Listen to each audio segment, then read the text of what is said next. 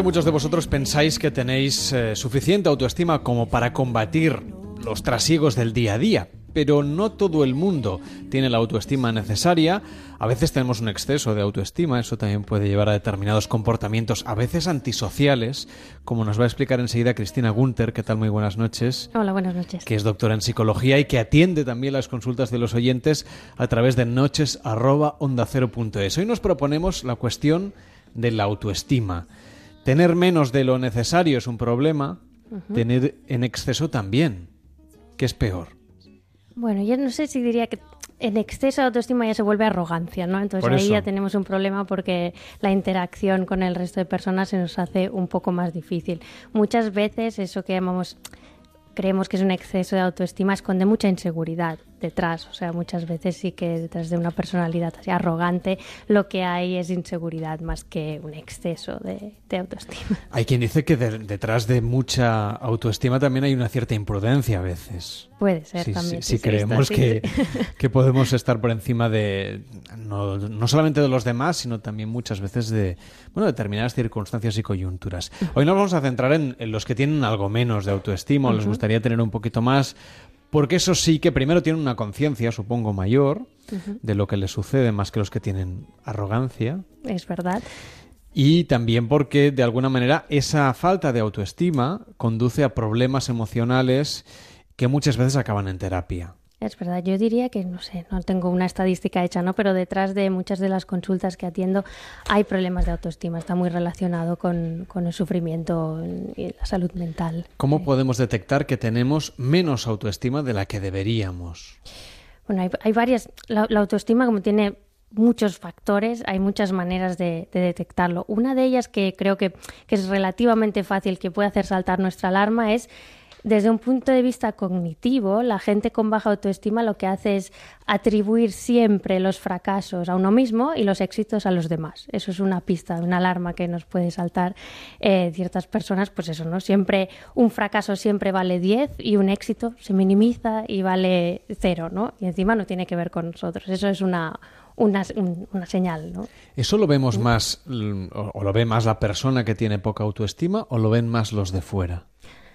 Entonces, Ese, es- ese cuadro general, ¿no? De atribuirse eh, mucho los fracasos y darle poca importancia a los pequeños o grandes éxitos del día a día. Es más fácil que lo vean los demás, ¿no? Porque eso entra dentro de ese bucle en el que está metida una persona con baja autoestima, ¿no? Que no se ve merecedora o no, no se valora eh, lo suficiente, ¿no? Cristina, habrá gente que pensará, bueno, tener baja autoestima no implica tener que ir al psicólogo.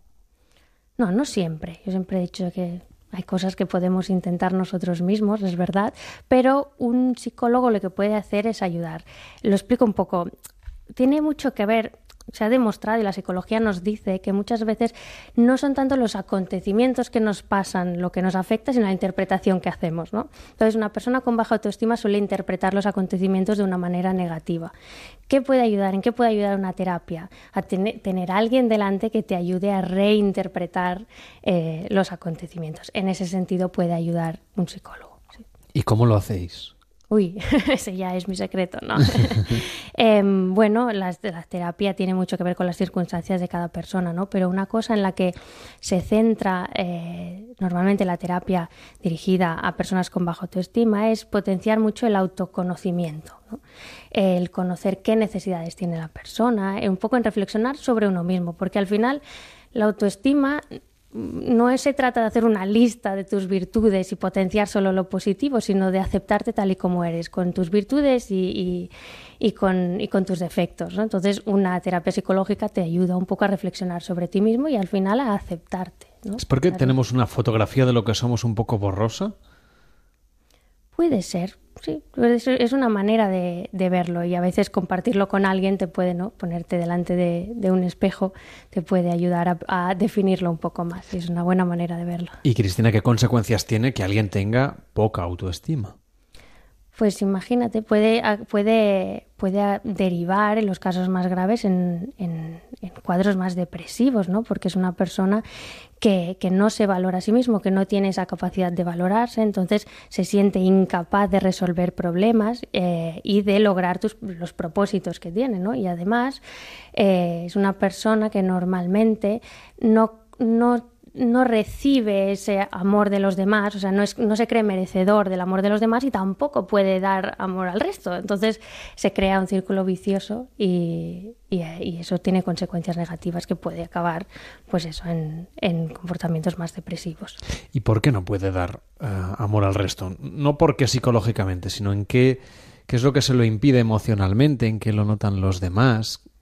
Bueno, el por qué es un poco complicado, ¿no? Pero sí que se sabe que, que así como las experiencias eh, las empezamos a interpretar y las interpretamos desde, desde muy pequeños, ¿no? Entonces las primeras experiencias, las experiencias tempranas, son muy importantes. Entonces, a veces eh, digamos que las primeras experiencias son en el seno de la familia, y luego los amigos, el colegio, el trabajo y todo, ¿no? A veces sí que es verdad que personas con baja autoestima eh, han tenido infancias en las que, obviamente no, no se trata de buscar culpables, ¿eh? pero sí que es verdad que a veces ha habido pues algunas carencias de afecto o de valoración eh, y entonces tienen ahí pues esas pequeñas faltas ahí y que hace que no puedan interpretar los acontecimientos de manera positiva. Eso sería una razón, pero hay muchísimas. ¿Y se puede redirigir esa tendencia que viene desde la infancia? Eso es lo bueno y lo más bonito, yo creo, de, mi trabajo como terapeuta, ¿no? Que somos,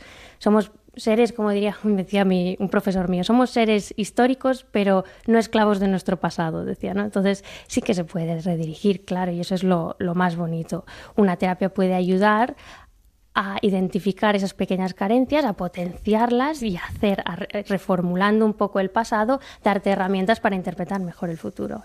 Cuando queremos ir en esa senda del, cambio, ¿no? de, la, de mm, redirigir las emociones que tenemos planteadas, seguramente tenemos que hacer un ejercicio partiendo de nosotros mismos cuando vamos a terapia, por supuesto, pero eh, también ponéis deberes, intuyo, ¿no? O dais pautas, mejor dicho, a las personas que padecen esta falta de autoestima. ¿Cuáles son las pautas principales? Aunque se tienen que adaptar evidentemente a cada persona y a sus circunstancias, como nos decías, pero seguro que hay unos comportamientos o unas eh, rutinas que se pueden aplicar y que pueden ayudar también a que el oyente que diga, bueno, no es que tenga un gran problema de autoestima, pero bueno, quizá un poquito sí. Bueno, yo, esto también depende mucho de cada psicólogo. ¿eh? Yo te voy a poner un ejemplo mío, un ejercicio que me gusta, me gusta poner. Eh, a veces a las personas con baja autoestima les pido que, mm, que, observen la autoestima como si fuese una cosa externa a ellos, incluso que le pongan un nombre. Y de alguna manera puedan hablar con ella, ¿no? Entonces les digo, vale, a lo largo del día, de un día, escribe en una hoja puesta así en horizontal, ¿no? Pues en la mitad eh, izquierda de la hoja, escribe todo lo que es autoestima, que es externa a ti, te está diciendo esos mensajes, ¿no? Eh, pues eh, no podrás hacer esto, o no estás consiguiendo lo otro, o eres tal, cual, cual. Y luego, al día siguiente, le pido que en la hoja, en la parte derecha de la hoja, escriban como réplicas, o sea, cómo le discutirían esos argumentos, porque suelen ser personas que son muy buenas valorando a los demás, pero no a ellos mismos. Entonces, el hecho de poner la autoestima como algo externo a ellos, pues les ayuda a discutir con su autoestima. Ese es un buen ejercicio y qué podemos hacer. ¿Y qué conclusiones sacas normalmente? Es decir, la gente al principio supongo que te mira así con cara rara, ¿no? ¿Un poco? que discutirme con algo que está dentro de mí, que además tampoco identifico del todo y que no sé. Eh, pero claro, supongo que las hojas que te traen tienen que traer historias realmente fascinantes. Fascinantes. Son, son personas que suelen ser buenas discutiendo con su propia autoestima y suelen rebatir muy bien el no, podrás hacer esto. Pues sí que podré porque tengo esto, esto y esto otro, ¿no? Eh, y suelen ser. No es un ejercicio para nada fácil, pero, y para eso también está el apoyo del psicólogo eh, en aquellos puntos en los que nos encallamos eh, un poco más, pero es una manera de ponértelo delante ¿no? y, de, y de observarlo eh, de una manera un poco más externa. Todos deberíamos cuidar un poco nuestra autoestima, aunque no tengamos un problema grave con la misma. Totalmente, y sobre todo yo creo en ese, en ese punto que ya he dicho de, de aceptarnos con nuestras virtudes y también con pues con aquellos un poco defectos, de por decirlo de alguna manera, y hacernos un poco más vulnerables. Es verdad que hablar de nosotros mismos eh, yo creo que nos ayuda a mejorar nuestra autoestima, porque al final todos tenemos defectos y, tienen su gracia. Cuando dices hablar de nosotros mismos, ¿te refieres a compartir lo que sentimos? Creo que hay una gran falta de eso también en, la actualidad y, hombre, se trata tampoco de ir de irlo predicando todo con quien quieras, ¿no? Pero sí creo que, que compartir lo que sentimos eh, nos puede ayudar en ese, en ese sentido. Da la sensación, Cristina, que esto va contra el sentido de los tiempos, es decir, ahora parece que lo que se lleva socialmente es compartir lo, bien que te van las cosas, ¿no? Las redes sociales, las son, redes sociales un ejemplo clarísimo. para la autoestima, qué, peligroso. Claro, porque es difícil, ¿no? Cuando alguien piensa que su vida no es tan buena como debiera y ve que la de los demás se proyecta en Instagram de manera maravillosa, pero también artificial, pero claro, esa parte seguramente no la perciben. ¿Hasta qué punto? Eh, eso puede perjudicar la visión que tenga de uno mismo y de su existencia a una persona con poca autoestima. Hombre, puede afectar y muchísimo, porque en las redes sociales es muy fácil, esto eh, lo sabemos, ¿no? Vender una falsa realidad, ¿no? El encuadre de una foto perfecta eh, no quiere decir que, luego todo sea así, ¿no? Y sí, efectivamente puede hacer mucho daño. Un ejemplo muy claro que yo veo en la actualidad es, por ejemplo, las redes sociales y la maternidad. Por ejemplo, no se vende, uff, que la maternidad es algo, vamos, lo mejor que, que, te puede pasar. Y obviamente tiene cosas maravillosas, pero también tiene sus dificultades. Digo maternidad y digo paternidad también. Pero, pero es un ejemplo de muchos otros, ¿no? O todos esos Instagrams de, de cuerpos, vamos, esculturales y perfectos. Eh, eso sí puede, puede hacer daño a, la autoestima porque no se está vendiendo una, una realidad. Mm, cuando os encontréis en estas situaciones, los psicólogos, claro, también estáis expuestos a las redes sociales, a los medios de comunicación. Lo de la impostura no es una cosa que sea únicamente patrimonio de las redes sociales. Toda la vida ha habido gente que ha vendido o que ha impostado su vida, ¿no? Quizá ahora lo que es es más visible y está más descontextualizado, pero en cualquier caso siempre ha existido. Cuando alguien se encuentra ante esta situación, la respuesta a veces también desde la autoestima es simular una vida perfecta, ¿no? Hay gente con poca autoestima que se une a esa simulación. ¿Es una buena estrategia? Para nada, no es lo que decía, no, no tiene que ver con potenciar aquello o querer mostrar a las virtudes y todo aquello bueno, ¿no? Tiene al revés, tiene que ver con también aceptar eh, las cosas eh, pues eso que se pueden considerar más defectos, pero sí para nada es una buena estrategia. Habrá quien nos escuchará y dirá, cuando yo tuve un problema personal, por ejemplo, una ruptura sentimental, lo primero que hice fue empezar a subir fotos de mm, lo feliz que estaba con esta nueva vida, las cosas que hacía. Eso también denota una cierta inseguridad, ¿no? Y, bueno, ahí ya entramos un poco en la venganza, ¿no? Eso es otro, otro tema, pero sí, sí, denota, denota inseguridad. Pero sin embargo es como una muestra de fortaleza ante el otro. Claro, ¿cómo, ¿cómo distinguir que esto es inseguridad o es un tratar de retroalimentar la poca o mucha seguridad que tienes? Ten en cuenta que si eso se hace para recibir una valoración de los demás, en el momento en el que tú eres consciente de que lo que has colgado no es realmente realidad, la valoración que te hagan los demás, pues bueno, va a ser poco menos efectiva, ¿no? Pero pero no, no, no lo recomendaría para nada. En este caso, también habrá mucha gente que con una poca autoestima de cara a la galería se muestra como muy potente, a veces incluso déspota. Lo hablábamos al principio. Es decir, gente que tiene una cierta soberbia sobre los otros, que incluso puede ser, no sé, un compañero de trabajo mm, desagradable o, o, una persona que, que trate por encima o que mire por encima del hombro a los demás pero no porque sea segura, sino todo lo contrario, porque machaca a los demás para, no sé, fortalecer su propia existencia. ¿Eso también es inseguridad?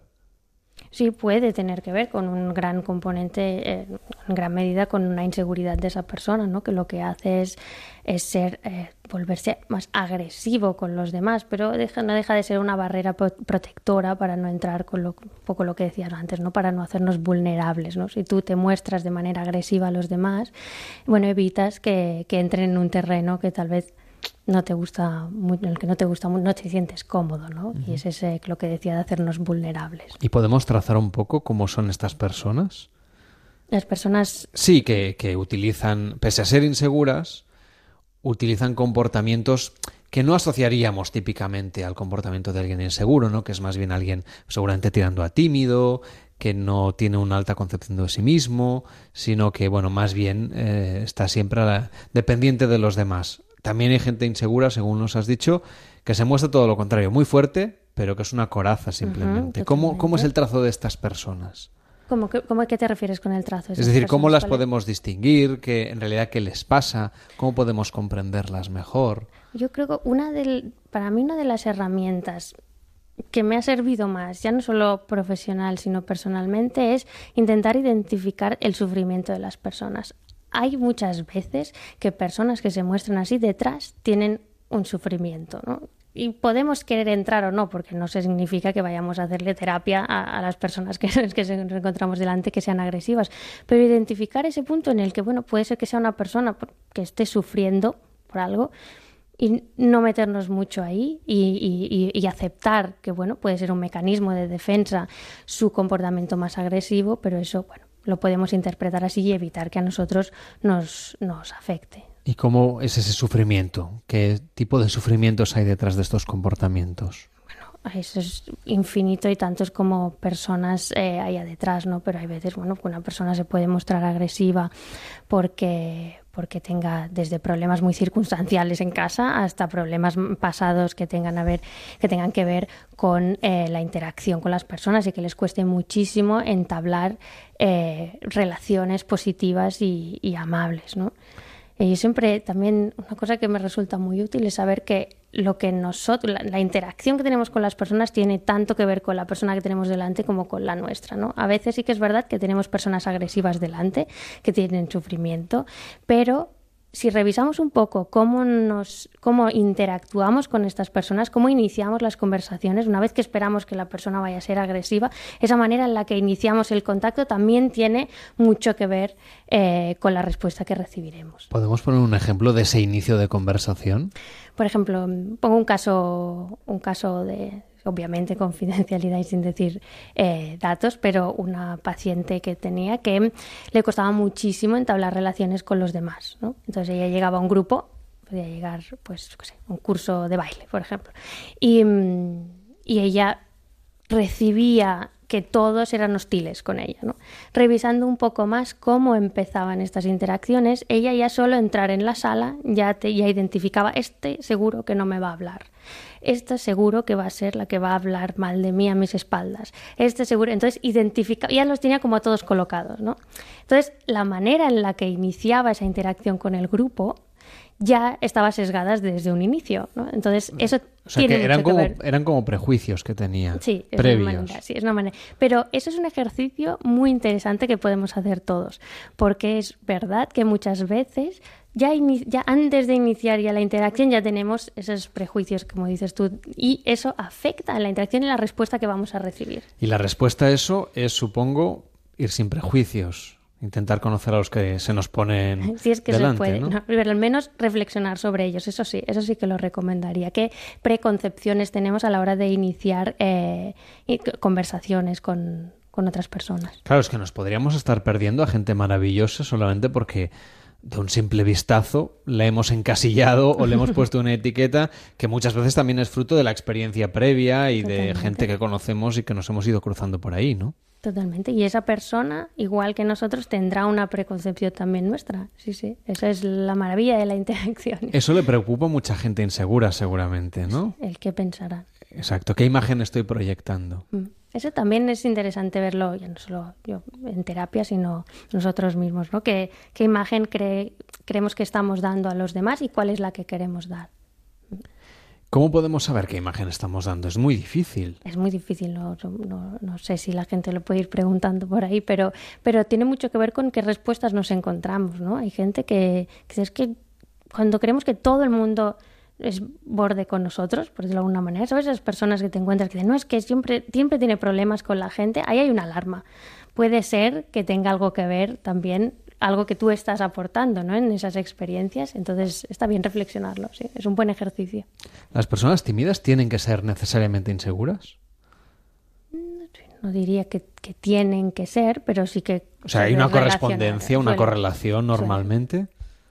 ¿La timidez es un signo de inseguridad? Te lo voy a preguntar de otra manera. Es uno, puede ser uno, pero no tiene por qué ser. Una persona puede, bueno, ser tímida, puede ser más introvertida y no ser insegura. Simplemente pone, traza la línea entre lo que comparte y no comparte en un, un punto un poco más bajo que otra gente, pero no tiene por qué. ¿Y las personas sociables, muy sociables, pueden ser también inseguras? Es decir, esta esta socialización. Hay gente que, es, enseguida habla con cualquiera, que enseguida eh, empieza a entablar conversación, pero a lo mejor también detrás es decir, puede ser también una coraza, como decíamos antes, ¿no? Sí, no, no todo es la cantidad de relaciones, sino también la calidad de ellas, ¿no? Entonces, eh, en ese sentido también podemos encontrar a gente que sí que es muy sociable, interactúa con mucha gente, pero de una manera muy superficial, ¿no? Sí, puede, puede esconder también personas inseguras, sí.